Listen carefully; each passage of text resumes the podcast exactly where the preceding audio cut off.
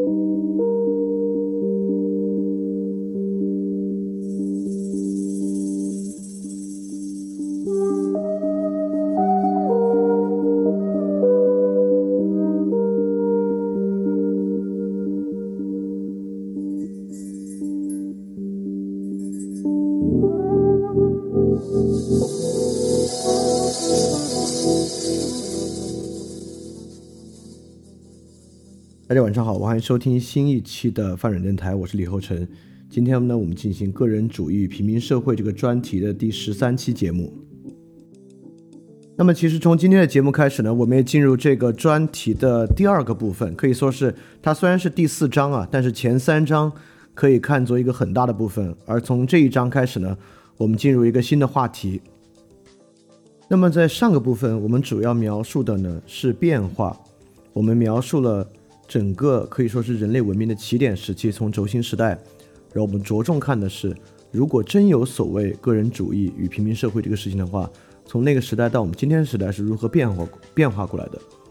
但实际上比较关键的，我们最后想说的啊，真正想传达的呢，还是这个到底是什么样的一种意识形态，或者说比起意识形态，它到底是个什么东西？它哪些部分呢，比意识形态想说的呢要更多？那所以说进入这个部分呢？我们就正式开始对所谓到底什么是个人主义，什么是平民社会，以及它对我们产生了什么样的影响等等等等，就这些呢进行一个描述。当然，我会觉得呢，这个部分描述起来的难度比之前的讲那个变化要大，但实际上听起来啊却不会那么晦涩。所以，既然这个东西实际上是现代性与后现代性的第二次讲述，那我们上一次讲述现代性与后现代性的。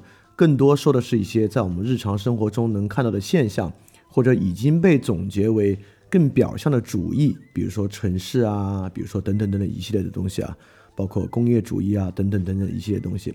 那么到这次呢，我们讲到个人主义与平民社会，更是想把这一切东西啊凝结成为这两个词汇，凝结成为个人主义与平民社会这两个词汇，从这个角度去看，所以说它比之前那个讲法呢是一种更高度的概括。那面临这样一种更高度的概括，既然是一个两元素论啊，我们通过一个更高的概括把它变成个人主义平民社会，那在讲述的过程之中，我们肯定就会提出很多的两元素的结构，将个人主义和平民社会套在那样的二元结构之中进行分析。所以说，到底能找到多少的二元结构来促使我们能从不同的切入点和不同的视角来了解个人主义和平民社会？就是接下来的部分，尤其是这个从第四章开始的部分，我们主要要去洞察的东西。那今天呢，我们还是先把，因为讲了个人主义和平民社会的变化这么久啊，到底什么是个人主义和平民社会，很多人肯定有一点点忘了。再加上今天我们讲的内容呢，就是讲他们俩有什么区别，内在区别是什么，以及他们是如何合谋的。所以说，我们还是值得回过来说一下，我们为什么讲这个专题，以及什么是我们这里说的个人主义，什么是平民社会。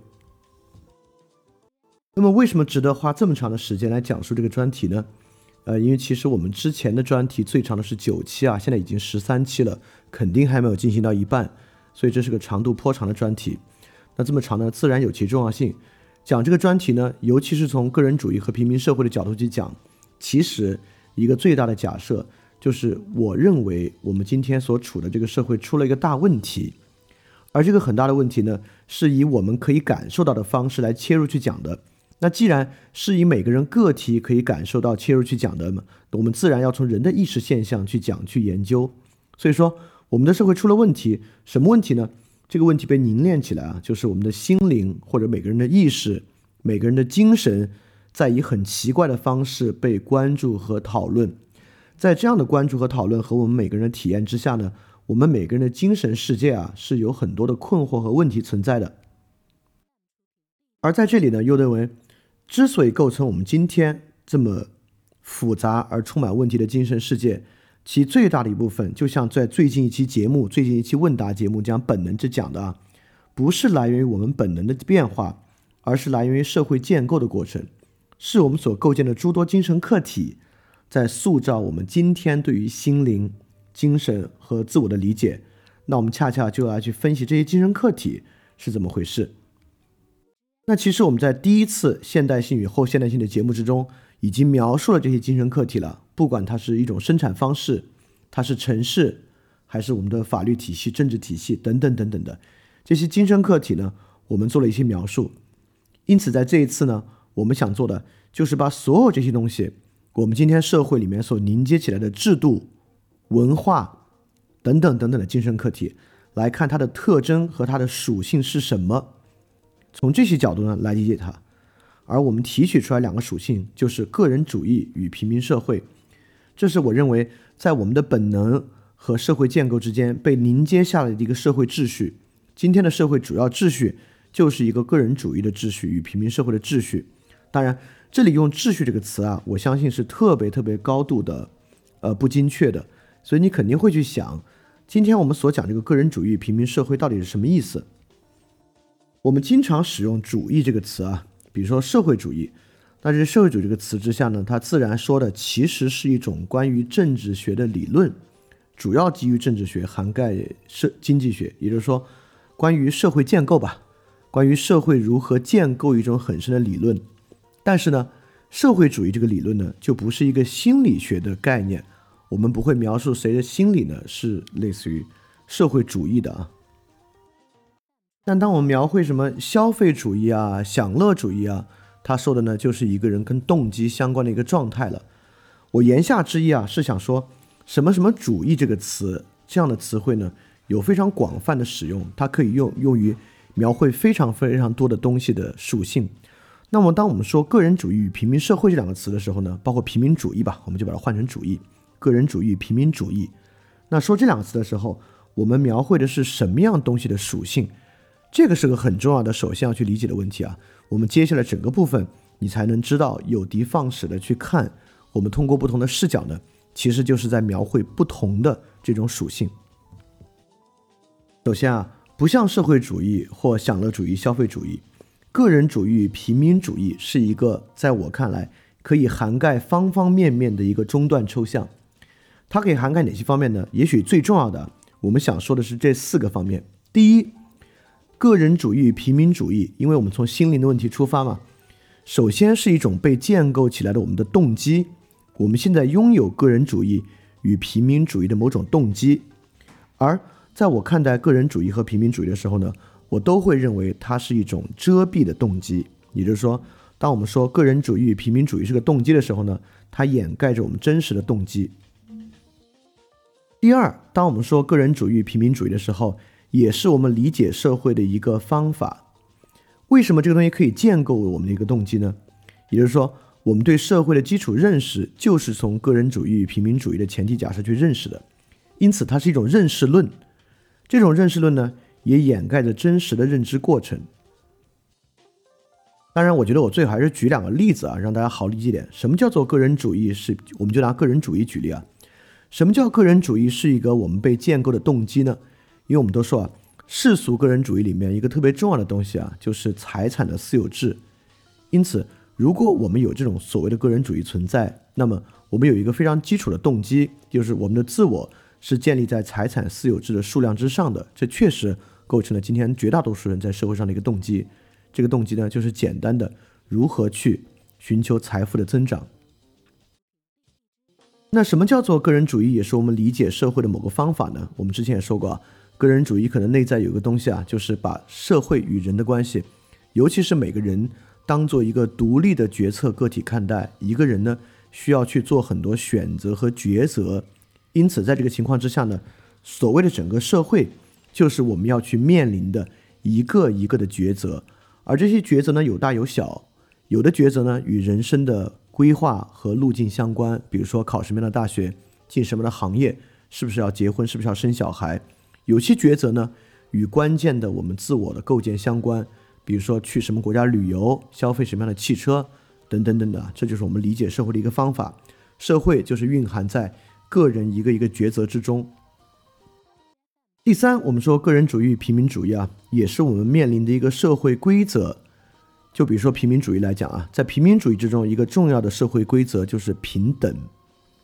也就是说，整个社会围绕起来，可以说平民主义是今天所谓的政治正确一个特别底层的原则，来自于平民主义。这是我们一个比较关键的，尤其在西方社会来讲啊，这是一个至关重要的社会规则。我也认为呢，它打破了自然的社会秩序。最后呢，我们说个人主义与平民主义也是我们理性的一个意识形态，因为就像在那个本能的那个饭店问答里说的啊，就个人主义与平民主义都不是我们自然而然本能之中生成的一种结构，它是一种被建构的结构。这个被建构的这个这种被建构的结构呢，也是一种意识形态。这种意识形态，它从方方面面构成了我们对社会整体的理解，也阻挡着我们真实的理解。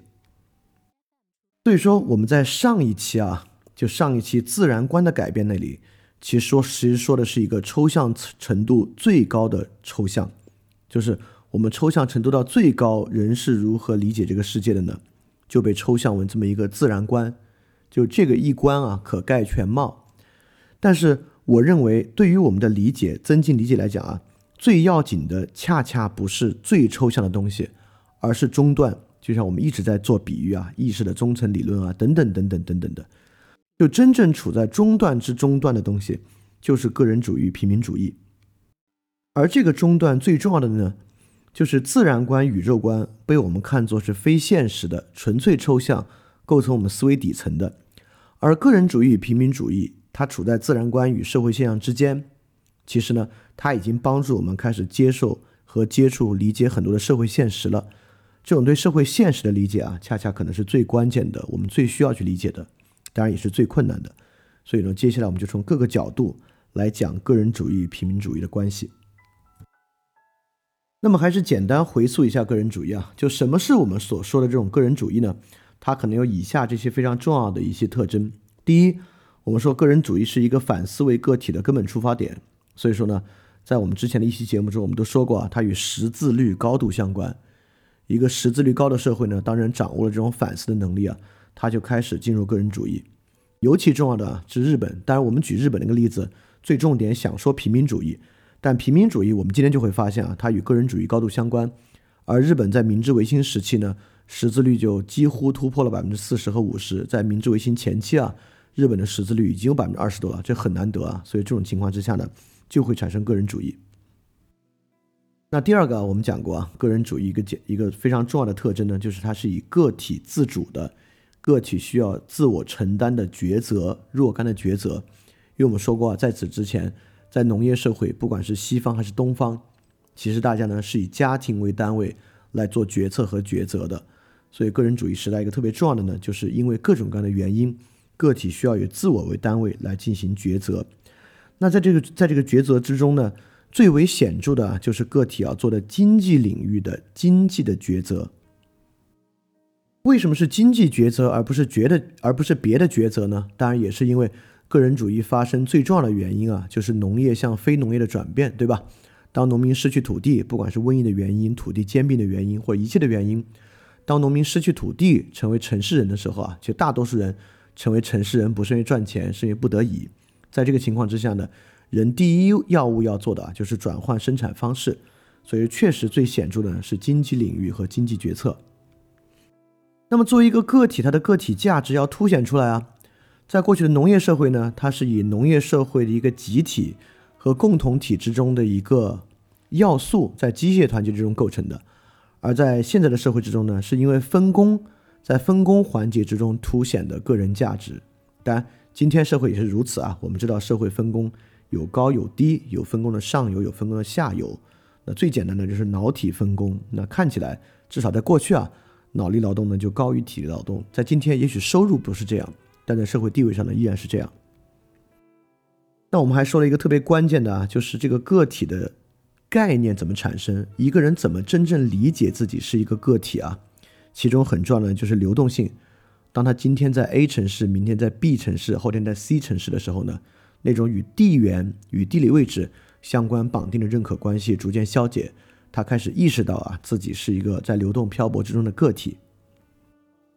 那么还有一个很关键的啊，就是在过去的农业社会啊，在一个不管是东方还是西方，以这个封建制或者农村长老制为主的社会之中呢，人们以习惯法来做约束。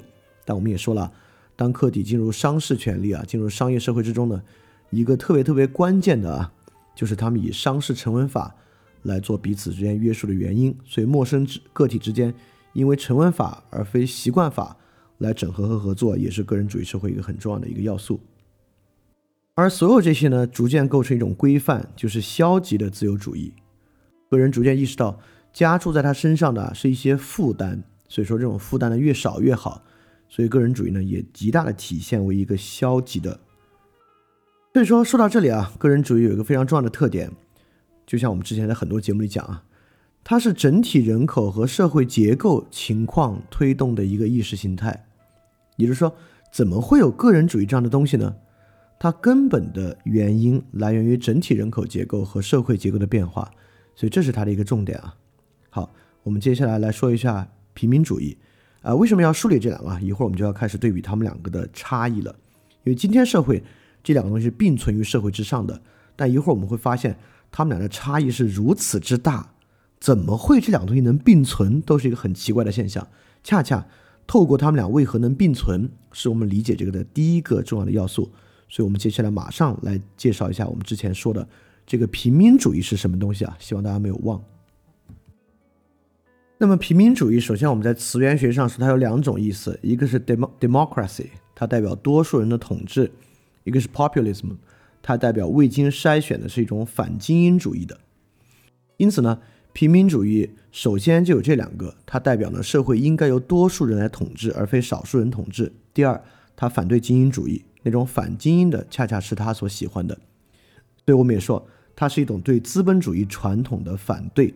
它在欧洲的来源呢，就是反对资本主义秩序。而与个人主义啊，来自于一种演化不同，平民主义是一种建构性的观点和思路，不管是基督教的平等观。新教改革中的平等观，俄国的村社主义，或者是日本明治维新时期的东亚式的平民主义，都是一种经过反思建构起来的，而不是在演化中逐渐发展出来的。那不管它在俄国的形式和在日本的形式呢，其基础都是对社会分配的统治形式的不满形成的。说白了，就是在资本资本主义秩序之中，有人太富了，有人赚了太多的钱。而其他人没有获得这样的经济地位来形成的。那么还有呢？它是对一种传统秩序的不满，对传统秩序被破坏的不满。我我这里写的有点不太对啊。这个人主义都是对传统秩序业已被破坏而形成的一个不满。因此呢，平民主义在很多时候也展示为希望恢复某种传统的诉求。尤其是日本式的平民主义啊，与俄国不同，因为俄国平民主义呢有马克思那种。呃，夺取政权的诉求，而日本式的平民主义呢，转化成一种世俗的功利化的阶层诉求，这种都市阶层呢，希望能够获得更多的经济和政治权利。而还有一个很重要的，就是我们说到那会儿要说到一个特别悲惨的事情啊，就平民主义看起来是争取自己的权利，但在任何地方，不管是俄国、日本的平民主义，还是今时今日世界上风起云涌的民粹主义，真正平民在其中啊，是被动的、被动员的，而不是积极主动的。他的积极是一种被动员的积极，而不是他自己主动要走上这条路的。所以呢，平民主义呢是一种理性建构，而非经验的演化。所以呢，我们现在就来看一下他们俩区别到底有多大了。其实他们俩的区别特别特别大，呃，甚至可以说他们俩是相反的。首先呢，个人主义是自然演化形成的，平民主义呢是理性建构通过反思形成的。其次呢，就是很大的。个人主义这个意识形态从本质上是支持资本主义生产秩序的，而平民主义不管在俄国和日本，都是反对资本主义生产秩序的。个人主义呢是一个特别实际的、特别务实的、特别讲究经验的一个意识形态。你看，个人主个人主义之中的诸多东西啊，都是失去土地、流动之后、财产私有制之后，在这些实践之中逐渐形成的。而平民主义呢，是完全理性的、反思的。尤其啊，个人主义呢是强调个体抉择的，把这个社会呢看成是一种个体抉择的框架；而平民主义呢是强调整体秩序的，它强调某一个阶层受到了另一个阶层的欺压，这一个阶层本身呢需要面临情况的改变或者批判这么一种情况。两个视角啊是。完全是一个是个体的，一个是整体的。我们也知道啊，这个个人主义的发展和启蒙运动是分不开的。所以，个人主义，尤其是他与康德在《何谓启蒙》之中提到那种个体以理性为自己负责啊，就个人主义与启蒙的关系非常大。而平民主义在本质上呢，其实是反启蒙的。你别看在日本啊，他们办报纸、办杂志，但实际这个过程呢，有强烈的卢梭的那种反启蒙的特征。他们希望透过这个方式啊，能够恢复到过去。比如在俄国，这个东西呢，就体现为对于农社本身的喜好，希望俄国能在农社这样一种过去的组织形态的基础之上自然发展，而不是引入资本主义。因此呢，个人主义啊，追求外在是多元主义的，就是整个社会上由于是个人主义的嘛，因此可以有各种不同的方式，不管这个方式呢呈现出长子与次子的区别，还是社会分工的区别。个人主义呢，希望这个外在的世界是多元主义的，而平民主义呢，希望外在的世界是平等的。也就是说，不管是长子、次子，还是不同的行业分工，你们之前、你们之间在表象上、经验上的区别，他并不关注，他更关注的是，希望在外在，就是整个外部世界啊，在抽象上是平等的。不管这个平等是经济权利还是政治权利，他更强调某种平等，而不是分殊。而个人主义呢，在内在却是普遍主义的。当时我们讲到了，这是一个矛盾：外在的多元主义与内在必然的普遍主义。比如说，新教伦理资本主义精神在各个诸多企业家之中，在内核之上呢是平等的。今天也是一个个人主义的社会啊，但实际内在上呢，大家的观念和价值是相当相当普遍主义，相当相当独一性的。而平民主义对人的内在呢，却不是特别的关注。可以说，平民主义。除了平等观之外啊，对于这个人内在是什么动机来诉求平等呢，并不是特别的关注。所以我们确实发现啊，这二者其实从根本观念上呢是非常不同的。但今天在一个个体上呢，却可以高度整合。一个个体既可以在微信上批评，觉得社会不公，也可以极其的追求自己的商业价值，追求自己的经济地位。这两个东西呢，丝毫不矛盾。但实际上，在内在上，通过我们这样的分析啊，它是高度矛盾的。所以说，刚才我们只是举了商业上的平等关系和商业诉求这么一个例子。如果你要举的话，还可以有很多例子，包括它在某些方面知识上是极其拥护启蒙的，拥护使用理性的，但在某些其他方面呢，它又会是反启蒙的。所以，其实我们也知道啊，很多比较深的洞察，恰恰呢，会来源于看起来很矛盾的两个东西。我们能够在一个什么样的视角之下，看出他们如何不矛盾了。这个呢，是很多比较深的视角，很多能够产生比较深的洞察的一个根本来源。所以说，今天呢，我们要做的就是这个事情。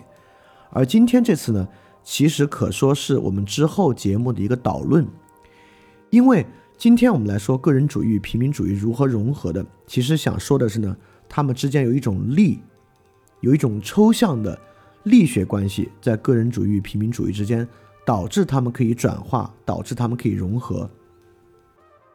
而之后的诸多节目啊，就是这么一场力，这么一个力，在各个领域的不同转变。这个领域不管是政治、是经济、是教育、是认识论，任何任何领域，如何构成个人主义和平民主义内在的这个张力？所以今天这个节目呢，也有绪论的性质，就是来看这个张力。但我非常不想把这个张力过程啊讲得特别抽象，让大家难以理解。因此在准备的时候，我还真找到了一组对子。这个对子尤其强烈的，可以说是严丝合缝的。被填进个人主义和平民主义的框架之中，而这组对子啊，内在就有它的张力和融合，能够让我们有一个特别好的视角来理解个人主义和平民主义。对我不知道有没有比较眼尖的同学听到这儿，尤其看到个人主义、平民主义的区分，已经想到这个对子是什么东西了。所以我们就来介绍第一个我们用于理解个人主义和平民主义的二分法。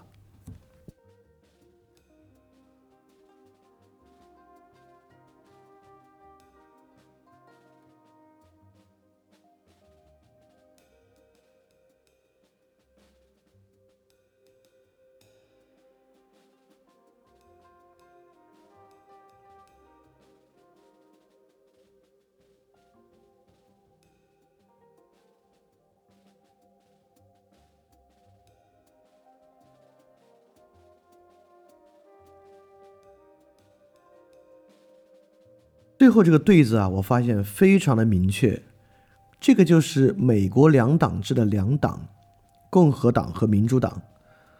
很明显，一会儿我们来看他们的两党制的政党历史啊，我们会越来越明显的发现，共和党实际上就是一个个人主义党，而民主党实际上就是一个平民主义党。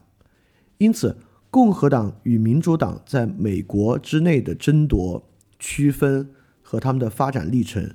还真可说是现代历史进程中一个特别典型的争夺。这个应该挺容易理解啊，就是美国这个国家的进程，不管是这个国家透过战争的手段，或是文化产品输出的手段，包括这个国家，嗯，比如这个国家的科研和学术，几乎形成了今天世界科研与学术的结构。这个国家呢，尤其是对中国的影响有多大啊？我们之前的节目里面讲，中国基本上就是想成为另一个美国。所以说，个人主义与平民主义两个的争端呢，套用在美国的政党史之中呢，确实我觉得是一个特别特别好的这么一个例子啊。当然，我说到这里，你可能还没有完全理解为什么说共和党是一个个人主义党，而民主党是一个平民主义党。所以，我们今天就来梳理一下美国的政党历史。我们从这个非常实际的例子入手来看，个人主义与平民主义有什么矛盾，以及为什么到今天它居然能够融合。要提美国的政党史呢，肯定不能不提英国，因为美国与英国，尤其是在早期啊，我们知道它是英联邦殖民地，然后通过独立战争呢脱离英国，就美国与英国在政治传统上的严格关系还是非常非常强烈的，更不用说今天要来理解共和党和民主党，就需要理解两个词汇，就是共和和民主。首先啊，这两个词汇在今天都是极其滥用的词汇。我们就看全世界各国的名字啊，这些国家要么是什么什么共和国，要么呢是什么什么民主共和国。有的国家呢会说自己是共和国，有的国家呢会是民主共和国，等等等等的。到底什么是共和，什么是民主？我想大多数人呢都不是特别清楚。兴许什么是民主你能说得出来，什么是共和，真是一个挺难说的一个例子。尤其是如果放在。共和党和民主党的两个对立之中呢，我们甚至可以说，民主和共和在某些方面是完全相反的。所以说，有些国家是什么什么什么民主共和国呢？我就觉得这些人可能还真的没太能理解这个意思。而共和制的传统啊，共和的传统跟英国有非常非常大的关系，所以我们要先从英国的政党作为引子来说这个问题。我们之前节目其实介绍过啊，英国历史上特别重要的一场革命就是光荣革命。光荣革命呢，将英国引入共和史。我们知道，光荣革命啊，让英国进入一个特别现代化的君主立宪的历程。他们迎回玛丽国王和她的丈夫，就两位伉俪，重新成为英国的国王，赶走威廉二世。这个国家呢，从这一天起成为一个共和国。虽然是君主立宪体制，但其实是君主立宪共和制。那么，之所以会有光荣革命呢，也是因为英国史上的两党制对立。所以看这两党呢，其实从中能看出。个人主义，因为我们知道英国又是个人主义的发源国，对吧？我们之前讲一直在讲个人主义，所以说从个人主义与共和的关系，就可以很好的从英国这里得到一个连接。当时的两位大党啊，就是托利党与辉格党。托利与辉格两个词其实都是对他们的蔑称和戏称，但是最后用久了呢，都成为了他们就是本身的名字。托利党是一个保皇党，就是在这个光荣革命之中。不想革命的一个保皇党，这个党派呢，主要是传统的地主，他以地租的收入为主，就这些老地主啊，他主要靠地租，因此呢，他们特别希望能够维持农业秩序，维持农业的收入。为了维持农业秩序和农业收入，他们极其反对贸易，他们主张以关税限制贸易，所以他们都要求征收高关税。哎，你听着有没有挺熟啊？就今天的这个特朗普的这个政策啊，以以以以高关税来维持农业，大家完全不一样。我这么说只是特朗普既关注农业贸易，也关注这个关税啊。因为今今天美国农业可不是要维持国内的农业生产秩序啊，是要维持农业出口，所以这是不一样的啊。因此呢，托利党呢是一个维持农业秩序的党。我们在讲个人主义的时候知道啊，个人主义中一个特别重要的要素就是农民失地。农业秩序转向工业秩序，所以个人主义的兴起啊，注定了托利党的覆灭。我们就来看它的反面，辉格党要的是什么？首先啊，很多人都认为辉格党里面的人是由新的工业阶层组成的，其实不是。辉格党里面有英国更老派的地主阶级和贵族阶级，这些人都是超级大地主，比托利党的地主阶级更老派、更有钱。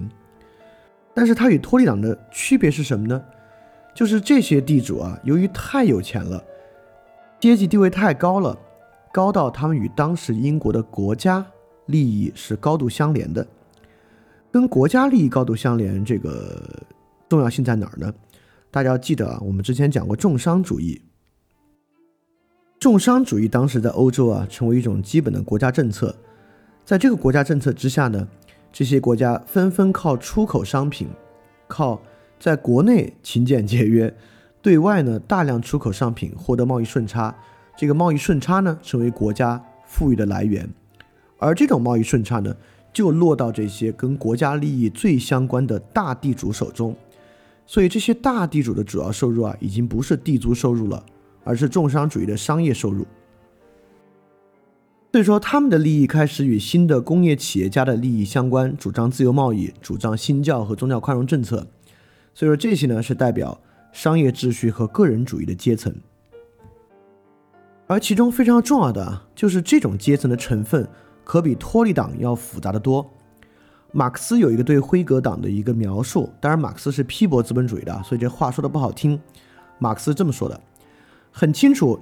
英国辉格党只能是这样一种令人厌恶、各色各样分子的混合物，其中有拥护马尔萨斯的封建主义者，抱着封建偏见的大富商，失去荣誉感的贵族，无力经营产业的资产者，满嘴进步词句的保守分子，狂热迷恋保守主义的进步分子，一点一滴的贩卖改良的掮客，各式各样裙带关系的庇护人，营私舞弊的老手，以及宗教中的伪善者和政治上的伪君子。不管怎么说，呃，马克思虽然用的都是用了负面的词汇，但当时辉格党确实是非常非常成分复杂的一个党派。那么光荣革命之中呢，辉格党获得了大获全胜，成为了英国的执政党。辉格党的成分复杂和我们一会儿要理解的共和当然大有关系。为什么刚才要念马克思这段呢？就是要理解辉格党比托利党的成分要复杂的多，这个与共和是很相关的。但说这个之前呢，我先说说他和英国现在政党的关系，其实很有意思，很有意思。我们都认为啊，这个托利党啊，在个人主义注定了托利党的覆灭，但是真的还没这么简单。辉格党在英国执政了非常非常长的时间，但是保皇派呢卷土重来。其实今天现在英国的执政党，就是特蕾莎梅所在的保守党，就是脱胎于托利党的一个保守的保皇党。当然。它的政治光谱啊，跟当时肯定有大不相同。按照当时这种重农主义的政治光谱，在今天是不可能的。但是我们可以看出，这个秩序的延续关系啊，确实与那个很不相同。而风起云涌的辉格党呢，现在已经在英国啊，是已经衰落的第三党派了。辉格党就成为了英国日后的自由党。这个自由党在英国呢，现在已经衰落了，是第三党。那现在最大的在野党是什么呢？就是这个科尔宾所领导的工党，这个工党就是一个极其典型的平民主义政党。所以说，呃，当然，其实英国现在的保守党啊是相当相当个人主义的，它吸收了就是辉格党里面的很多东西啊，成为了今天新的保守党。所以，英国今天跟美国一样，实际上最大的两党是一个个人主义党，就是保守党，和一个平民主义党工党所构成的一个政治冲突，确实。英美两个国家呢，在政治光谱上的冲突是非常非常明确的，就是个人主义与平民主义的冲突。那我们说回来啊，我们还是要通过英国的辉格党来理解共和，尤其是辉格党的成分之复杂。我们知道“共和”这个词啊，词非常非常久远。柏拉图的《理想国》的英文版呢，就叫 Republica，实际上呢，就可以被翻成共和国。而理想国还有一个翻译呢，叫王制，对吧？所以说这个 republic，甚至在某些方面还有王制的意思。当然，这其实原因是因为柏拉图在理想国之中说了各个政体啊，柏拉图最喜欢的呢是王制，是这个原因啊。republic republic 可能被翻译成王制，所以可见啊，共和国共和这个词啊，其实是有很多的意思的，也经历转变。我们这里明确要说的呢，就是从西塞罗。到马基雅维里，到英国辉格党的期间，“共和”这个词经历了什么转变？这个转变的内部跟个人主义大有关系。西塞罗，古罗马著名的政治家，他是这么说共和的：“他说，共和国乃是人民的事业，但人民不是人们随意聚合的集合体，而是许多人基于正义观的一致和利益上的伙伴关系而形成的共同体。”第一，什么叫共和国乃是人民的事业呢？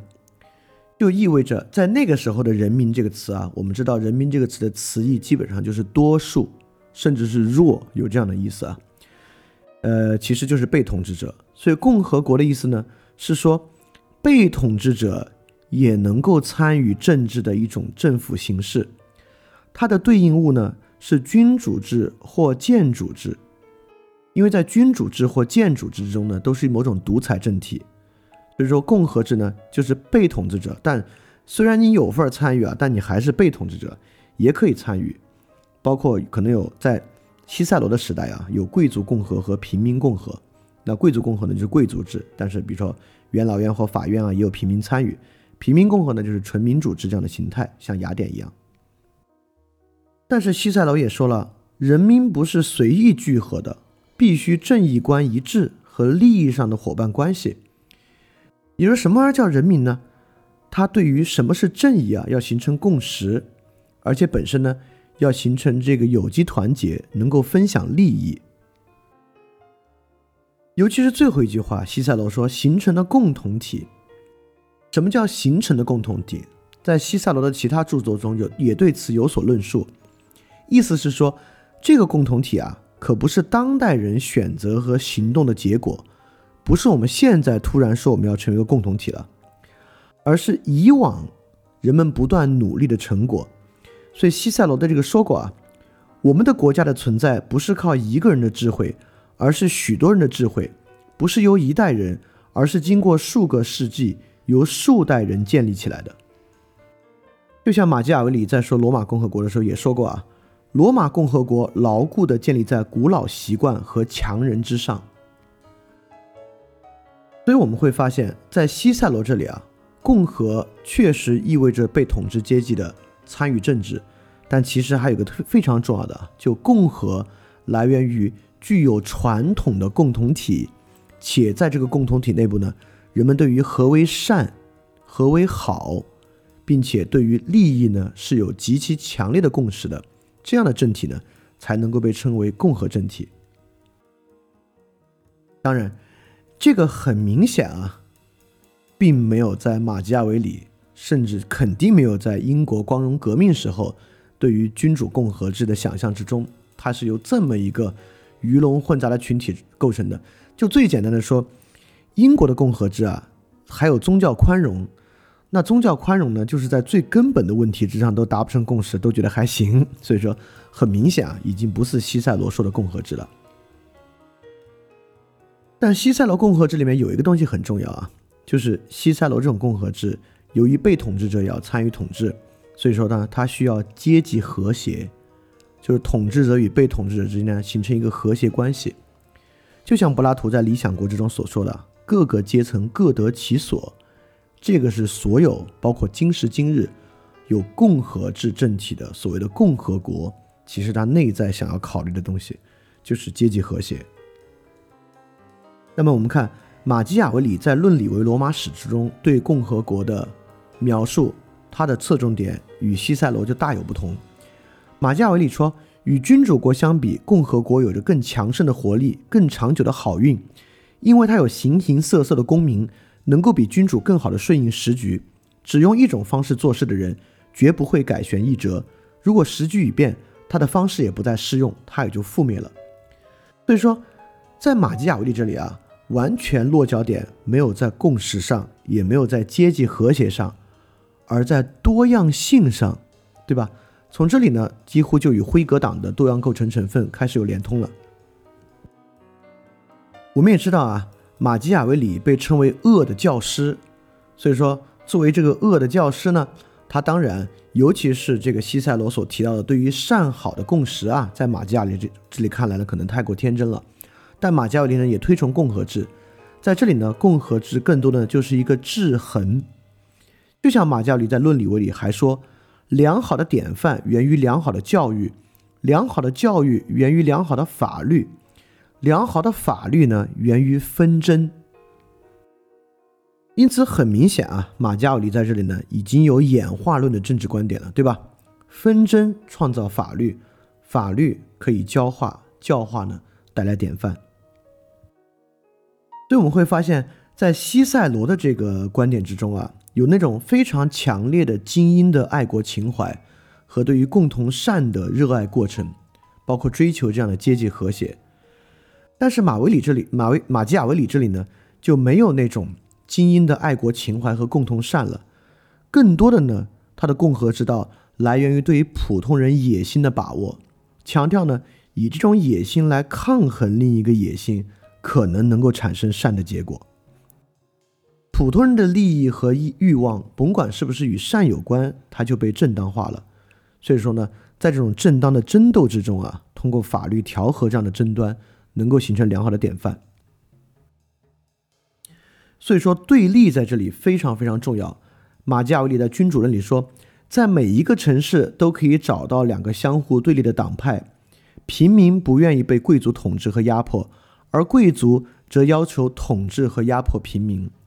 言下之意啊，就是在这样的统治压迫以及被统治和压迫的对抗之中，一个共和制政体能够找到它良好的法律、良好的教育和良好的典范。所以说，在西塞罗那那个地方呢，共和讲的是一种有序的参与；在马基雅维利这里啊，共和已经是一种无序的碰撞了。这个无序的碰撞，一会儿在我们说到共和党和民主党的时候还会说到，而且我们要去看。为什么共和党和民主党也可被看作是一种这样的碰撞？但为什么这个碰撞没有产生良好法律、良好教育和良好的典范呢？当然，我我先说到这儿，以后我们再慢慢理解啊。其原因就在于互相渗透，其原因就在于明明水火不相容的两个主义——个人主义和平民主义，竟然在某个情况之下达成了一致。这个是导致他们已经缺乏这样的碰撞。也缺乏这种内在动力的原因。好，这个以后我们说完再细说啊。当然，马基雅维里呢有很多对他的争议，有人认为呢，他拥护西塞罗式的古罗马共和制；有人认为呢，他是这种新共和主义；也有人认为啊，甚至认为他是民主共和主义者。因为在刚才那里面，我们其实已经能看出马加维里的道路中蕴含了一点点平民主义了，因为他对于平民参与到这个碰撞过程之中是非常强调的，而且他已经解构了西塞罗式的美德共和。但这里要看出来啊，通过这点，我们能看出为何我不认为马基雅维里是个平民主义者，我认为马基雅维里就是这种新共和主义者呢？因为马基雅维里强调的还不是平民在里面天然合理性，平民在里面并不合理，合理的是碰撞出的这个法律和规范。虽然这个法律和规范也许并不蕴含西塞罗式的美德，但重要的依然是这个法律和规范。但在今天。比如说英国公投脱欧，这个公投结果里面是否是蕴含美德的不重要，这个公投结果是否符合某种法律过去的传统和规范也不重要，而是大家说怎么样就可以怎么样。这个与马基雅维里是非常不同的，而真正这个东西才是平民主义的。所以马基雅维里呢其实是新共和主义者。所以从这个角度出发，平民主义肯定犯过一个错误，就是说。在马基雅维里的史观之中，包括我的史观也是一样。平民对于历史的进展和发生是否必要呢？对，它是必要的。但平民主义确实犯了必要等于合理的这个错误。就平民在历史的动力中是必要的，但未必因为它必要，他的主张就合理。好，我们还是要回到辉格党啊，看从马基雅维里这里到辉格党呢，是经历了一个什么样的跨越？为什么这个跨越重要？我们知道呢，马基雅维里在佛罗伦萨经历过两任政府，两两种类型的政府啊，其实是三次。一个呢是美第奇家族统治佛罗伦萨的贵族制，一个呢是佛罗伦萨共和国时期的共和制。佛罗伦萨这个地方是意大利很发达的一个地方啊，因此成分非常复杂。在整个过程中，佛罗伦萨这个城市是由自由绅士构成的，但自由绅士呢也有老绅士、新绅士，各式各样的贵族、大型家族。外国人和联姻势力，所以说，在马加尔利在佛罗伦萨肯定见识到过非常非常多各种各样具象的阶级纷争，而英国辉格党跟马加尔利的区别啊，其实就是从这个具象的纷争进入一种抽象的纷争。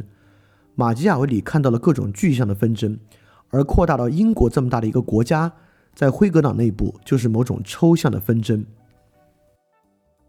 而我们也知道，英国是从大宪章开始就有这个法律和法治传统的，而在光荣革命的光荣革命前前后有很多非常重要的条约，更是如此。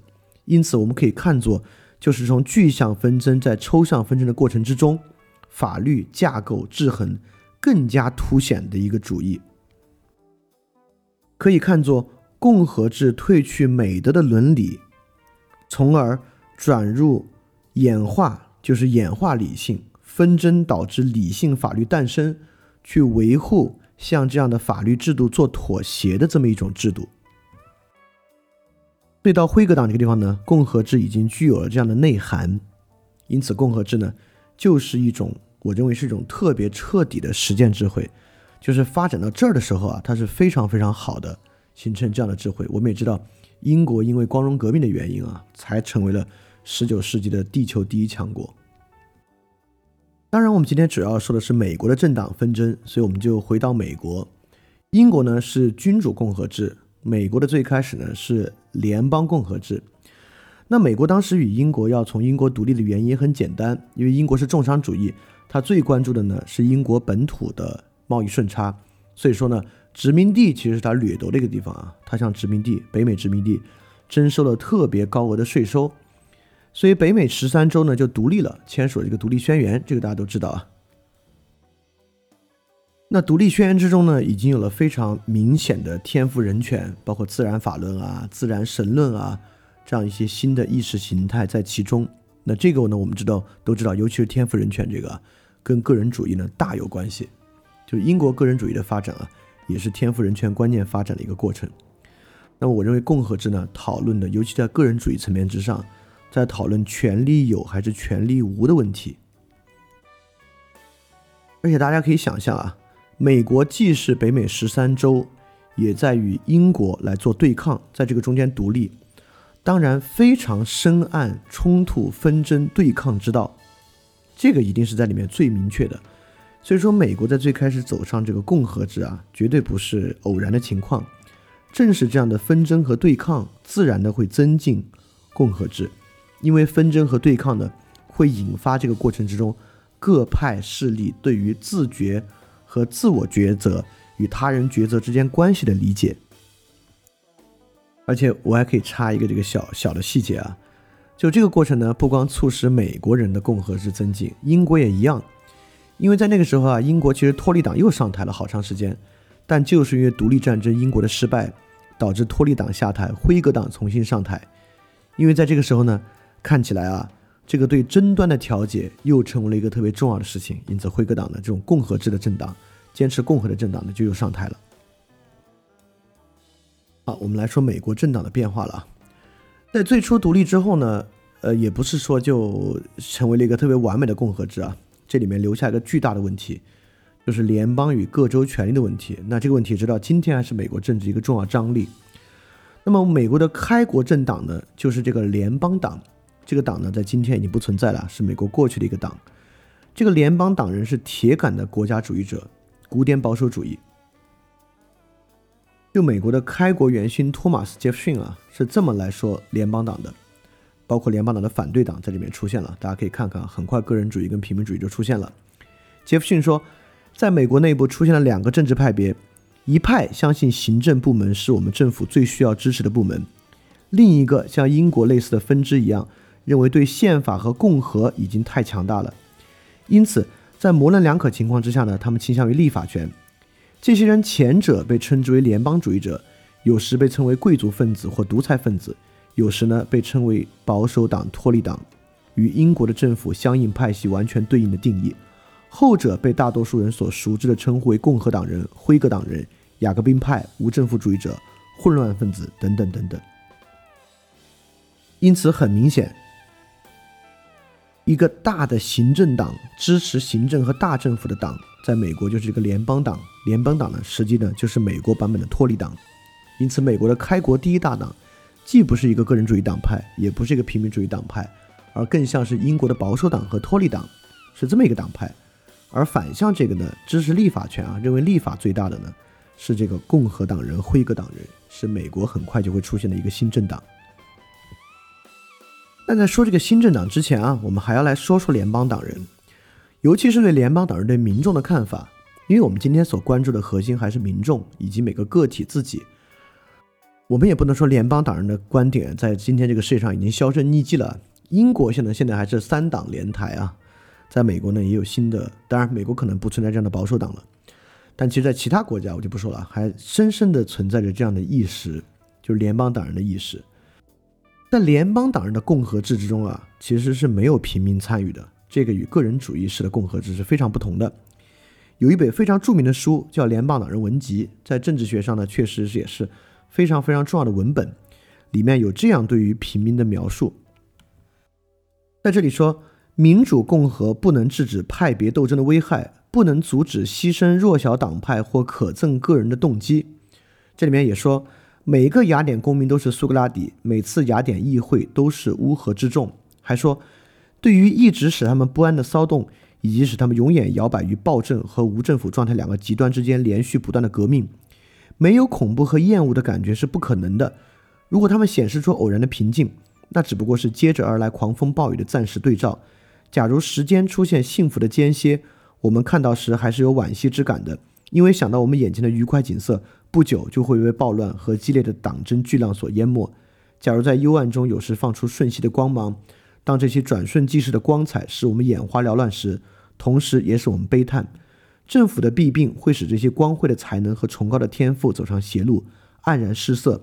而这些产生他们的幸福土壤已经得到应有的歌颂。言下之意呢，就是平民的参与一定会导致斗争，也就是说。与马基雅维利的想法不同，联邦党人对于斗争的看法是坏的。联邦党人不希望斗争。当民众与更多派系参与斗争的时候呢，可能就会导致坏事情的发生。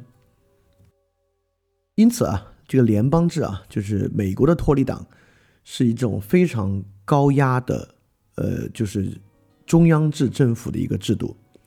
很快呢，美国就有一个新党成立。当时美国刚刚经历完独立战争啊，导致了非常非常高的负债，所以联邦党啊，当时在美国就形成了联邦统一的经济政策和经济制度，就是一种计划经济的态势吧，非常非常像。所以说，在美国呢，首先这个新的党派是对联邦经济政策的反对，是对那种个人主义式经济，像英国那样的商业经济的一种向往和推崇。这个呢，就是一七九二年建立的民主共和党，在一八零零年呢，这个党派就胜选美国总统。他们的基本政策啊，是不强调联邦权力，而强调各州的权利。尤其是各州之中的自耕农的权利，就农民的权利，因为北美殖民地有很多农业土地嘛，有很多自耕农，所以他们的主要支持者呢，就是农民和城市里的工人。这个党派呢，严格的反对重商主义的政策，因为联邦党是相当重商主义的，它是一种重农主义的。在这个角度上呢，它是有平民主义面向的，包括它对于自耕农权利的保护。但是呢，它强调州权利。和强调州与州之间的自由经济政策呢，这个是特别个人主义的。所以说，就像名字一样，这个民主共和党啊是有平民主义要素的个人主义政党，它基本上的核心是个人主义的，但其实呢也有平民主义的色彩。这个地方的过程啊，我们之后会详说。就是今天我们是只是简要的来说美国的这个政党史，但其实美国革命，包括之后的独立战争和南北战争。期间，美国如何从一个共和制国家？因为美国直到今天，在共和制和民主制中，依然更偏重共和制而不是民主制。但这个东西怎么在美国发展呢？都是一个对我们这个话题特重要的东西啊！我们肯定还会详细来说。今天先简要帮大家梳理一下，因为本来这期节目更多的也是之下节目的一个导论。而这里面呢，我们也能发现啊，我们说英国的历史啊，就是一个反复震荡的历史。震荡到一个很平衡的点，就是光荣革命。因为之前呢也有克伦威尔的共和国时期，对吧？英国呢也杀过国王，也没有杀过，也把国王逼到海外国，等等等等的事情。跟美国也一样，美国也经历了诸多动荡，形成了今天的政党制度。好，我马上介绍下一个政党的介入。这个震荡呢，其实是美国强烈的偏向民粹主义。美国。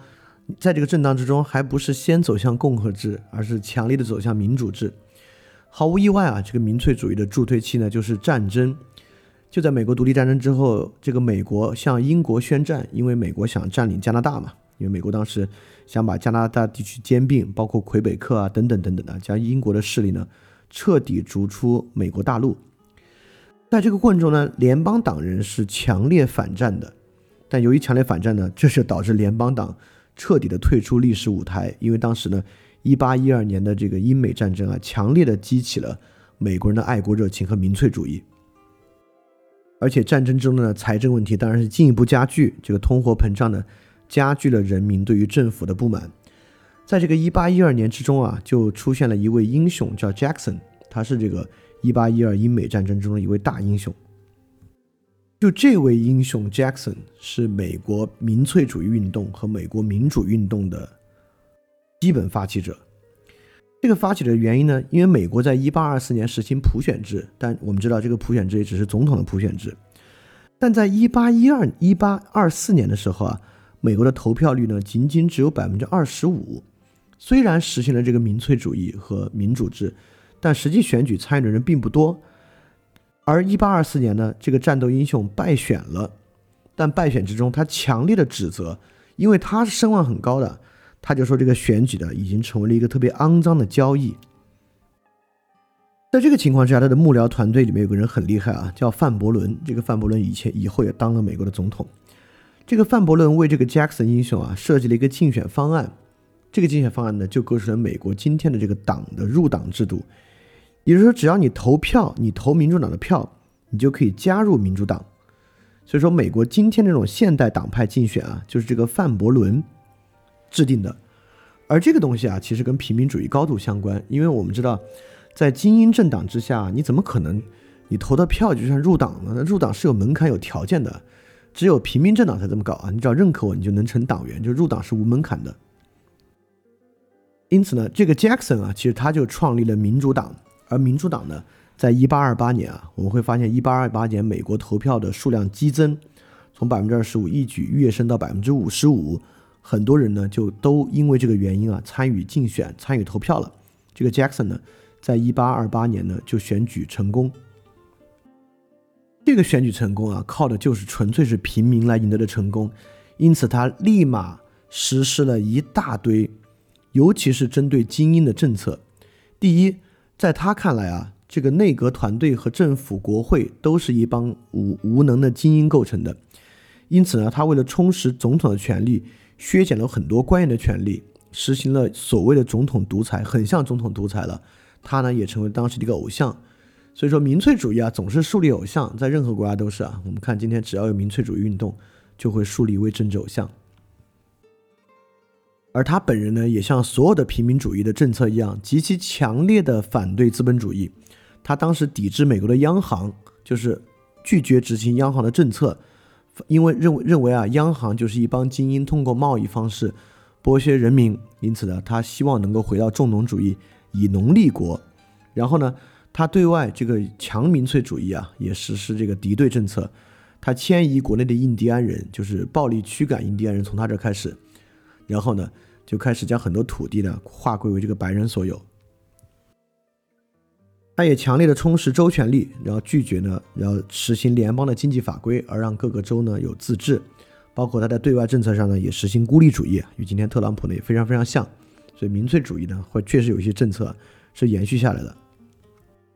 所以美国在这个时候呢，就彻底成为了一个平民主义政策的国家。这个平民主义跟我们今天说的平民主义啊，真是非常非常像的。而且你会发现在这个时候啊，他一旦搞平民主义啊。他跟共和制就水火不相容，跟共和制相关的或者与个人主义相关的政策，在平民主义之下就容不了。但今天奇怪的就是啊，今天民主党本来是民粹主义的，但今天是共和党共和党上台，但是特朗普呢却比奥巴马搞了更多的民粹主义，所以今天这种共和制的经济政策、个人主义的经济政策，已经与平民主义的民粹主义的。外交政策和意识形态能够合一了，这个是我们今天要去探索的。OK，那我们先接着这个 Jackson 的民主党往下说啊。在民主党之后呢，当然反对他的政党就兴起了，但是由于这个联邦党已经没有了，就新的党派兴起，就是美国的辉格党。一八三三年呢，美国的辉格党就成立了。这个成立为什么自己给他们取名为辉格党啊？就是延续英国辉格党的传统，反对这个 Jackson 的。总统独裁制就是民粹的独裁制，他们认认认为呢，国会至上。在这个情况之下呢，他们建立了三个重要的东西。第一，他们认为这个辉格党首先要维护社会，这个社会呢，指的就是共和里面的公共利益。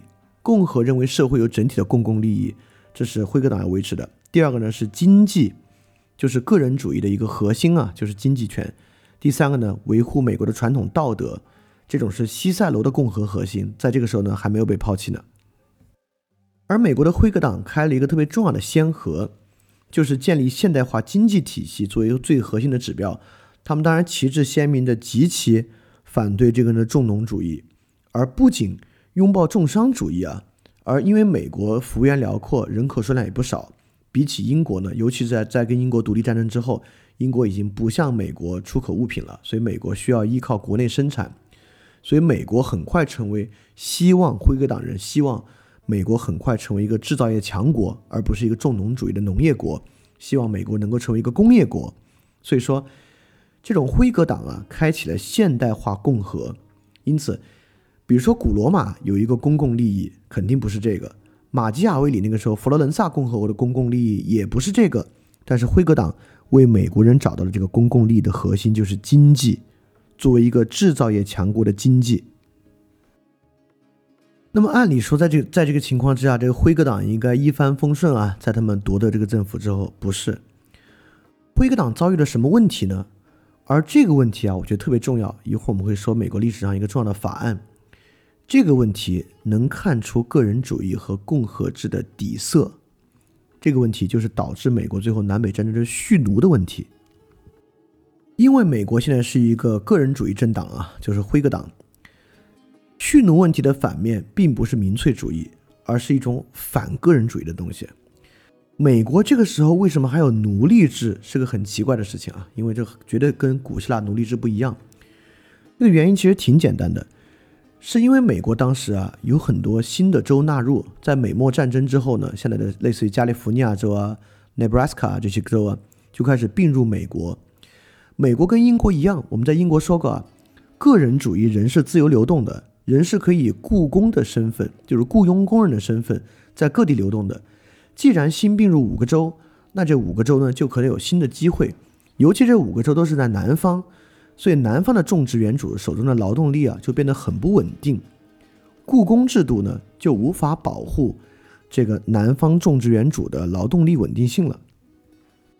所以说这些农业州啊希望以奴隶制呢来稳定劳动力，所以美国当时搞奴隶制啊就是为了稳定这个劳动力，这个劳动力还不像是很多人说的是为了。呃，避免这个劳动力从农业州流向工业州啊，可能也有，但更重要的呢，还是美墨战争之中新加入的五个州。这五个州到到底能不能蓄奴？因为如果这五个州蓄奴呢，就对我们这边州的劳动力没有影响；如果是自由州呢，劳动力向个人主义要求的自由流动就会有很大的问题。而北方各州为什么反对奴隶制呢？关键问题其实也不是资本主义的新的这个经济制度啊，是因为北方当时的传教，因为美国是个新教，一个呃清教徒国家的。在这个清教徒国家呢，奴隶制严重违反基督教的平等原则。而当时在北方呢，宗教运动如火如荼，它严重的违反了北方的宗教原则。我们知道，北方的教会在南南北之间啊挖地道呀，各种方式拯救奴隶啊，这个是很多的。但说到这里，还不是关键的，来看出个人主义与共和制底色的那个问题。关键问题呢，就是在这个过程之中，各个州要来看自己是不是。蓄奴州还是自由州，爆发了一个引发美国南北战争的关键法案。这个呢，就是这个 Kansas-Nebraska Act。这个 Kansas-Nebraska Act 是这样的，因为这些废奴问题太尖锐了，大家争执不下，到底这个州是废奴州还是自由州呢？所以这两个州想了一个方法啊，这样吧，我们以民主自觉的方式决定是否蓄奴，也就是说，我们要。定了一个法案啊，这个法案就是说，我们这个州是不是能够以民主自觉的方式来决定我们是不是蓄奴？这个就是公投嘛，是符合民主传统的，对吧？为什么说这是检验共和制底色的呢？就是这个意思。当现在一项法案决定以民主自觉的方式做一个决定，而这个决定的结果啊，可能影响共和制的那个公共利益的时候。共和制会怎么选这么一个问题？最后呢，这个法案通过了，这两个州呢就是要通过自觉的方式决定是否蓄奴。但是很快，这两个州爆发流血冲突，在还没有决策的时候呢，引发了美国的南北战争。也就是说，共和制在面对民主自觉的时候，一旦它可能与共和制形成冲突啊，共和制是不会善罢甘休的。也就是说。民主自觉权利在共和制这里小于他想要维护的共同利益。对个人主义有一个特别强的理性的一面，所有具有自我抉择能力的人对于公共事务的一个抉择，这个抉择啊，在共和制这里虽然它听起来像是民主，对吧？人人都有自觉能力，这个自觉能力的人对于公共事务就提出他自己的抉择，提出他自己的条件，不行。民主制的意思是说。这些人不必达成一致，他们可能有的人多，有的人少，少数服从多数。共和制内涵对达成这种共识极其强大的决心，呃，很像卢梭啊。个人主义与平民主义有个巨大的区别，在这里我们可以看出这个区别能够引发流血的一面啊。个人主义在其发展之中啊，是相信人与人的结合与协调的，个人主义史观。喜欢那种个体抉择所构成的新社会，就是这种新社会是能够达成善的共识的。当时很逗，就是这个美国的这个新的辉格党啊，极其强调自由，叫什么自由土壤、自由劳动、自由的人。但是当 Kansas 和 Nebraska 想要自由蓄奴的时候呢，不可以。就对于这个自由蓄奴的问题，不能够通过民主这种不共识的情况，少数服从多数。我们必须达成一致共识，当然是他的一致共识啊，就是不可以蓄奴。如果有这种风险的时候呢，我们宁愿打仗。而平民主义啊，可不会强迫达成这样的共识，或者平民主义对于社会是否要达成共识呢，没那么关心，他关心的是一种分配的秩序和结果。我们会发现，共和制以及个人主义对于达成的共识是很强烈的。这个与个人主义这个词汇其实看起来是矛盾的。按理说，个人主义这个词汇里面应该蕴含着那种相对主义，就每个人人人不同的这个观点啊，还其实不是。就个人主义内涵非常强烈的，就是人人都能够自由的达成一致。所以从这个角度呢，卢梭是个特别强烈的个人主义者。我们会发现，共和党、共和制、个人主义。与卢梭这种自由观和卢梭的政治观念其实高度契合，所以对于废奴问题的分析啊，就扯裂了辉格党。在这个过程之中呢，辉格党本来就是一个个人主义党了，在这个撕扯过程中，个人主义走向了更加激进的现代化。其代表人物呢，就是林肯。林肯这个大家都知道啊，他在一八六一到一八六五年期间在任美国总统。从这个事件，我我们可以看出啊。个人主义与启蒙理性有多大的关系？启蒙理性是相信通过理性能够通达最后的善的，所以个人主义啊，在启蒙理性内部对于秩序有特别激进的塑造的渴望。就个人主义是强烈的希望塑造出善的秩序的，所以在个人主义的内部，对于共识是有很强烈的期待的。共识呢，是内涵理性和自知的。个人主义希望其中的每一个个人是理性自知的，是能够成为具有对于善的判断力的人的。因此，个人主义有特别强烈的进步主义的史观。啊，也也有本很有名的书啊，叫《辉格党人的历史》。这个辉格党人的历史其实说的就是这么一个辉格党人就是这种个人主义政党啊，是有特别强烈的进步史观和进步主义的。但平民主义可不一定，不一定。觉得历史和社会一定要进步，所以说从 Jackson 创立的民主党到林肯从辉格党中脱逃创立了共和党的美国的两党制路线就基本形成了。但是，我们这里介绍的路线是林肯时期双方的特点，不是现在的。现在双方呢已经融合了。我们接下来要看的呢，就是凭什么从那会儿的分歧如此之大，到今天两党的政策，就共和党内部可以有民粹主义，而民主党内部呢可以有经济自由主义。就为什么会出现这样的融合？那这是我们今天最后要去洞察的东西啊。但我们来看看到现在到林肯的时代，美国共和党和美国民主党的巨大差异。那个时候，共和党呢强调商业贸易，而民主党呀就是南方的农场主，反对商业贸易。共和党强调启蒙理性，民主党呢强调多元主义和相对主义。共和党那个时候强调联邦的利益，就是整体利益 （common goods），对吧？就是在美国，这个东西被称为联邦。你知道美国联邦的英文词是什么吗？不是 federal，有一个词是 federal，另一个词联邦就叫 commonwealth，就叫公共利益。而民主党呢是强调各州的利益的。当然，共和党其实推进的是一种共和制，民主党推进的是民主制。共和党强调立法权，强调军军权制衡，而民主党呢强调总统独裁。但是今天的共和党呢强调总统，就这位总统啊极其强调总统独裁了。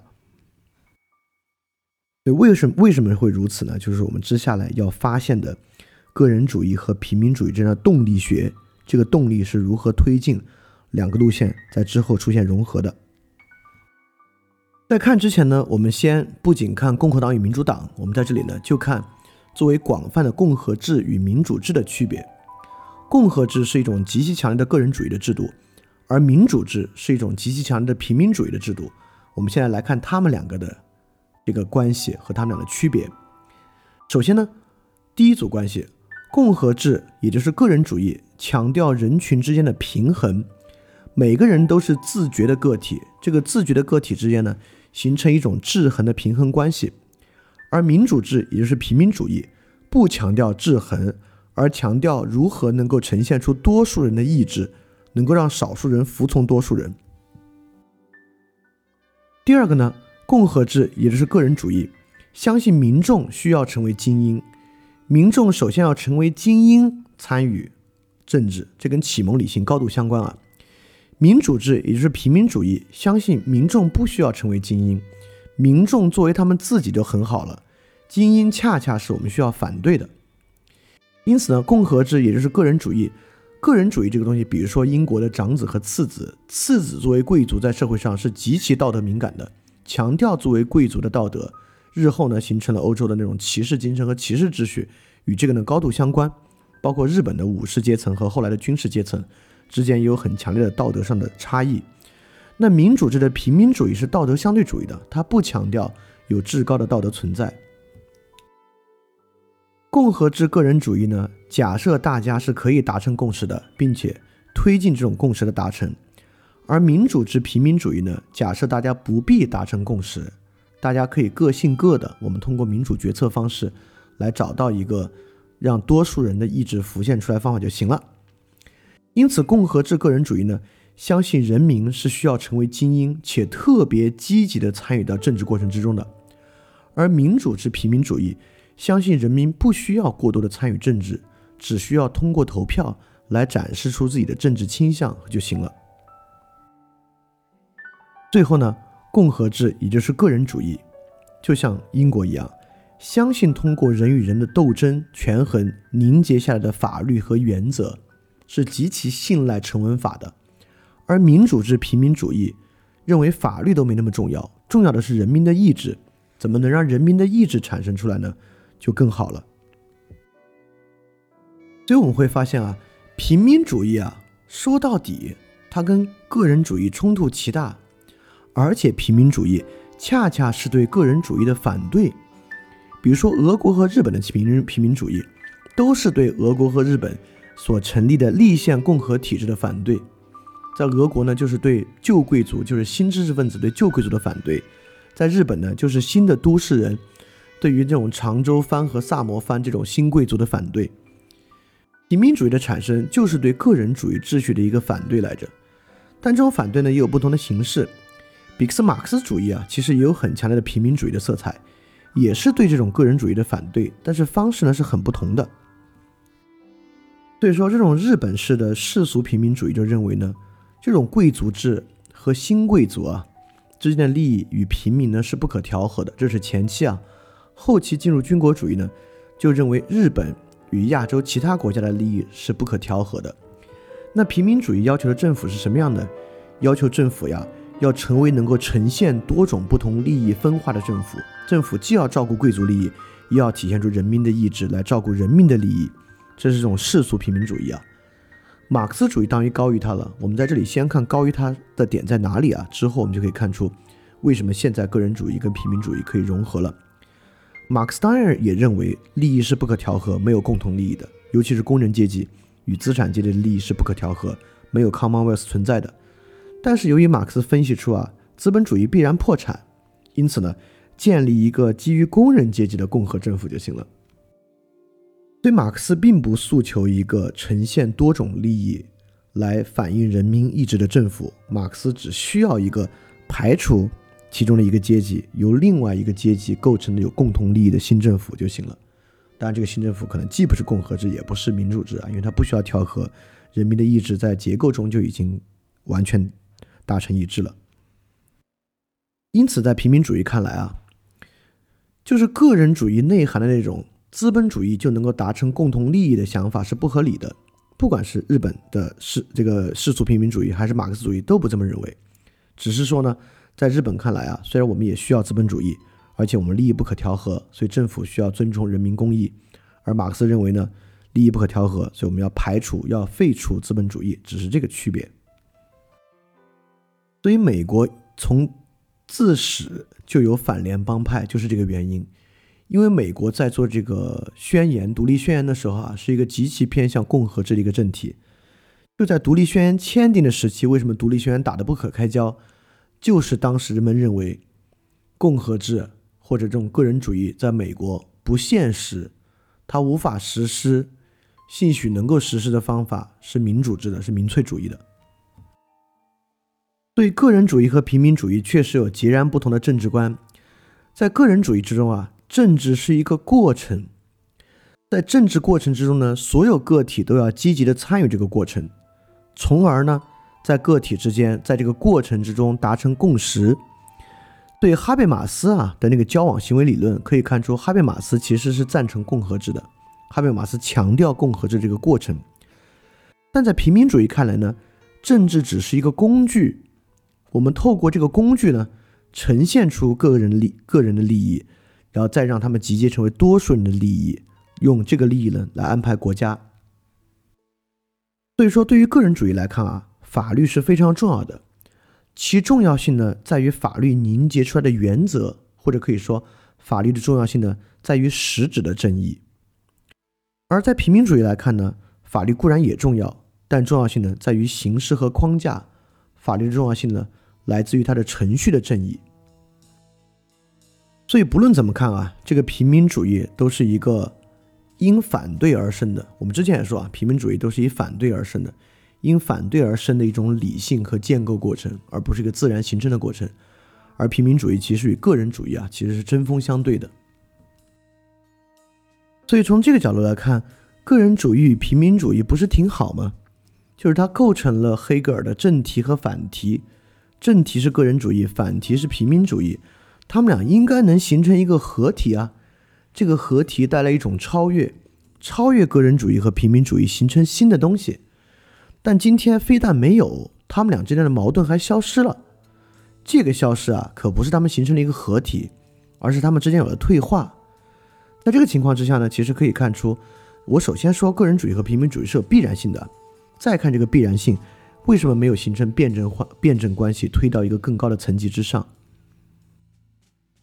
个人主义的必然性很容易理解啊，因为我们都说了，个人主义是一个人口和社会结构必然催生的这种个体经济抉择，而这种个人经济的抉择和私有产权呢，必然产生这种个体意识，所以这个是我们在英国里面说的。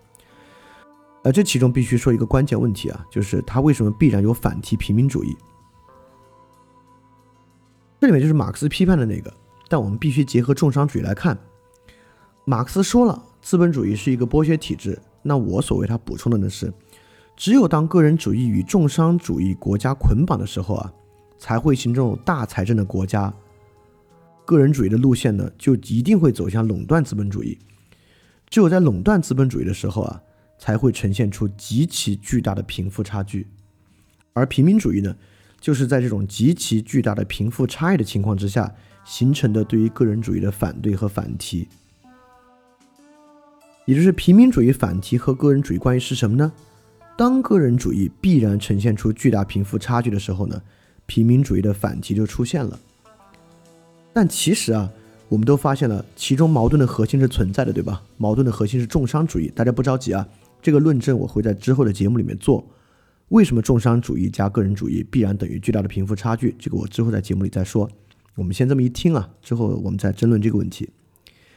其实，在这个情况下是好的。正因为如此，个平民主义能够成为个人主义的反题，从而克服它。克服的方式是什么呢？它能够突破重商主义的桎梏，形成一个良性的经济秩序，因此一举解决贫富差距过大的问题。本来应该是可以这样的。这个原因其实特别简单，也就是说，为什么这样的对抗没发生，且今天个人主义和平民主义融合了呢？其原因就是因为个人主义与平民主义的平庸化，二者都走向平庸化，导致其调和。因此，美国的共和党今天有强烈的民粹主义的一面，甚至比平你比这个民主党还强；而民主党今天有这种经济自由主义的一面，甚至比共和党还强。这是为什么呢？就是因为到今天啊。这个个人主义的路线和平民主义的路线调和了，调和的内在逻辑是一种双向的平庸，这个很容易啊，说出来大家就能理解。就拿共和党来说吧，共和制啊强调人与人之间达成共识，而这种共识而非民意集结呢是一个基础。在这个情况之下，我们发现对于社会善的共识啊，有一个最容易达成的，就是基于共同体的民粹主义共识。我们发现。民粹主义本来是一个对内的贫富差距分化的反对，我们把这个东西归咎到外面不就完了吗？它还能够被纳入重商主义的框架之中呢。当这种共识啊一旦形成，现在的所有问题来源于与外国的对抗，这简直形成了一个最容易的公式。因此，民粹主义的那种反动和反对，恰恰还成了共和制达成共识的基础了。只要你把这个世界建立在重商主义的框架之下就行。因此呢，我认为这是一种堕落的道德，这种社会共益形成的基础啊，是一种堕落的道德和堕落的共识。因此，共和制这种 Commonwealth 的平庸化，就是将 Commonwealth 建立在民粹主义基础之上、重商主义的格局之下，认为其他国家与我们国家的冲突是一切矛盾的根源和基础。而这个民主党就是民粹主义的平庸、平民主义的平庸化在哪里呢？明明平民主义最终要走向对资本主义的反对，不管在俄国还是早期日本都是如此。但是后来，因为十九世纪的诸多改革，包括马克思也是如此。十九世纪的诸多改革之后呢，这个平民主义发现啊，这是不合理的。唯一可实施的抗衡啊，是在资本主义体制内部的对抗。也就是说，平民主义的堕落在日本那期已经看得很清楚了。从早期走向后期，平民主义也发现，在内部对抗资本主义不现实，最好的方法是走向世俗的平民主义。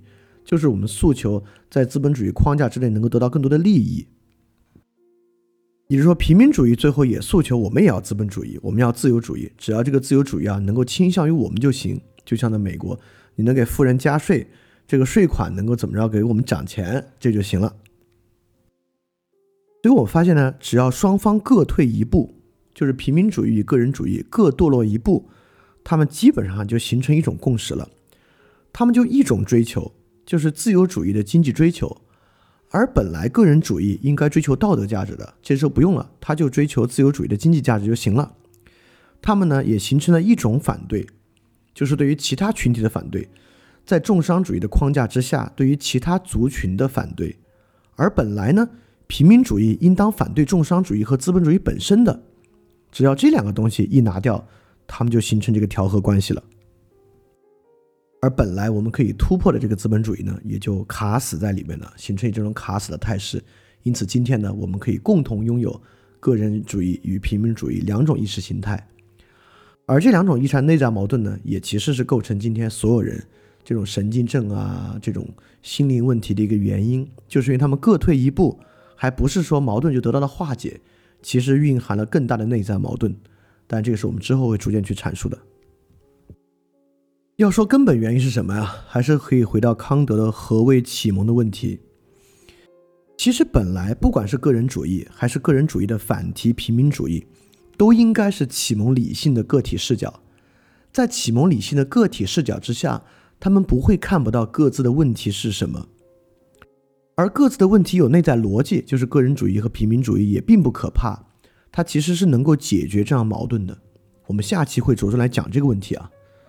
但根本原因就在于启蒙理性并未产生，因此其实真正的个体视角并没有形成。直到今天，大家不管对于个人主义和平民主义，大家看的更多的是大势、宏观状态、统计数据。所以说，个体视角其实一直并没有树立起来，因此我们从未看清问题真正的是什么，而就简单的将我们委身于各种各样的统计学和统计方法之中。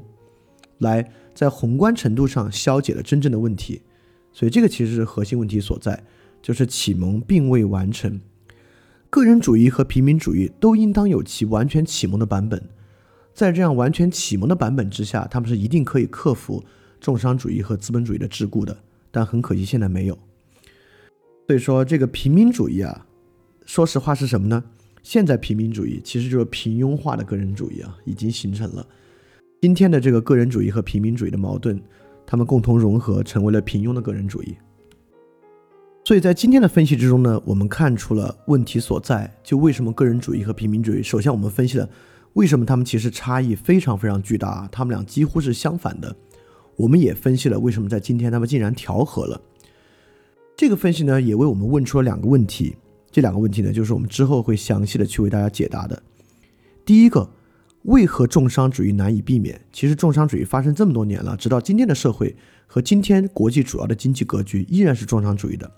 在二战之后，我们建立了这个关贸关贸总协定组织、国际货币经济组织、世界银行，到今天依然遏制不了重商主义。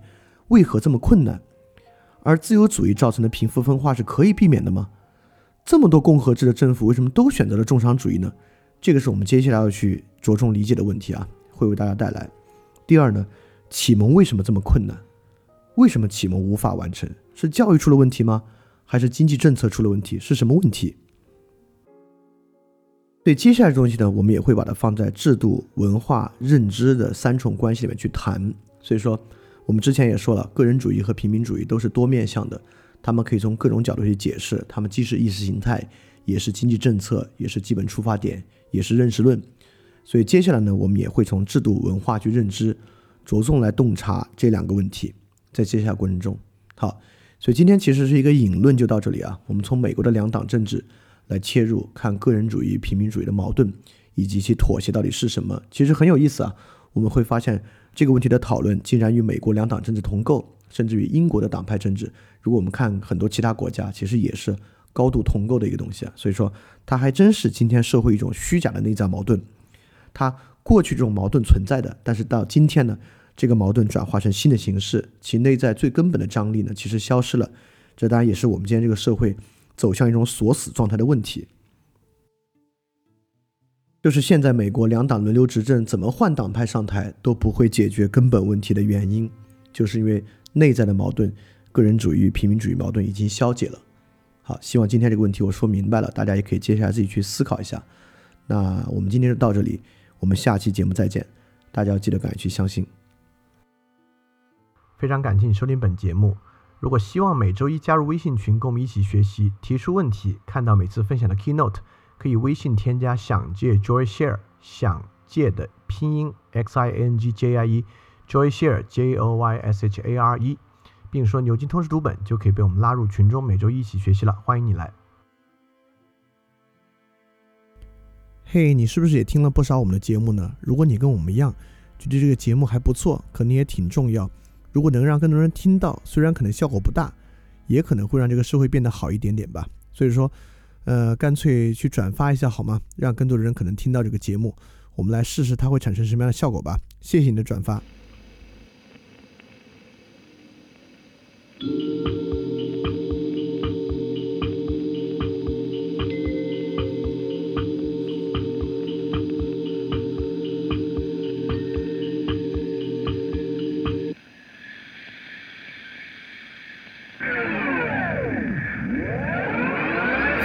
萨文艺勃发，树人文招牌神圣分化，唯命问答。路灯发明教派实验尊大，性质坍塌。把哲学淘汰，远航困乏，枪炮文雅。病菌出兵残害，三十年蒸发，人心挣扎。在神权雕败，理性教化，平等自由。康德写进教材，蒸汽喷发，机械争霸。令产能超载，革命神话，巴黎屠杀。阶级翻江倒海，快速进化，制造顺差。传统抛弃的草率，好在个体逐渐生发。居高临下，炮制文化，然后发明自己的蠢话。主导文化在检测众生激烈记忆的编码，随后进入黄金年代，不容置辩。可一八年又兵荒马乱，我说的是一战。一百年后还未学会理性计算，怎么办？一再降低底线，去欺骗制限，并行计算。功利与道德在深度学习，下面可以两全。奈何情绪总不听使唤，十年一团深度思辨和试验和平还是判决死缓。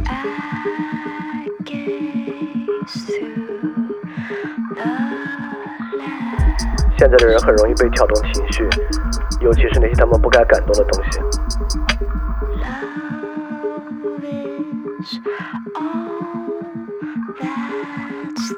可那些真正重要的东西呢？其实他们也毫不在意。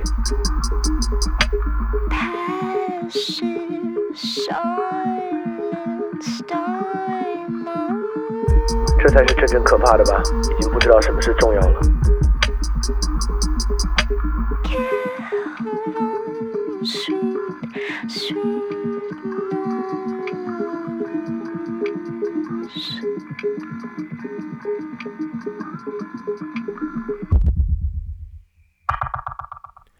别想太多，对号入座，理财政他在说，别在乎不假思索，全靠金钱就这么赤裸，专营开拓，捧杯相交，财产阔绰，不甘示弱，有你自我活得快乐，别想太多，对号入座，快感财政他在说，别啰嗦，已经实证，没有意识，更没有自我，五巴比妥十五毫克静脉注射，不假思索，有不死不活的快乐。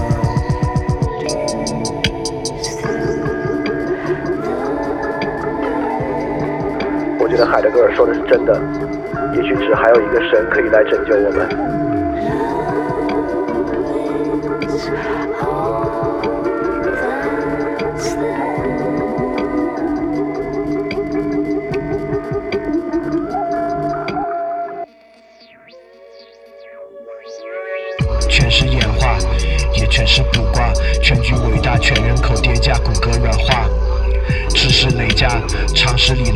上架，记忆力耗尽，脑汁已被告知，失而复得，又得而复失，标志着资本主义循环消费无可挑剔，必然超值。假意和 greedy 它相互交织，垫脚石批量集合，浑然不知，分享道理，个性消失。奖励大同小异，它变换措辞，多巴胺永不过时，开始编码闭母词，结局只需坍塌，逐渐变实。都焦虑，随声附和，面面相觑，无人负责。就在这不该的场合，预言着通道的覆辙，鼓噪我苦难的口舌，开路在迷惑的沼泽。翻开我晦涩的书册，与词句册听者的愈合，来把你直觉筛选，挥手开显梦境的曲折。被人转载，另眼看待，将叙事篡改，见钱眼开，真相掩埋，标题惊骇，俗人反态，留下我未老先衰，奈何奈何。学会不露声色，接受完败，推翻重来，on the side，效率确定，操作。功利成果，技术的姿态，感应虚空，股神放肆毁灭，异想的天开，财富游戏，手机流量充值，消极的自在，可被刺猬众人接管，然后置身的世外。我确信个体平民炎凉世态，平等惨淡，无人例外，束手清心，继续等待。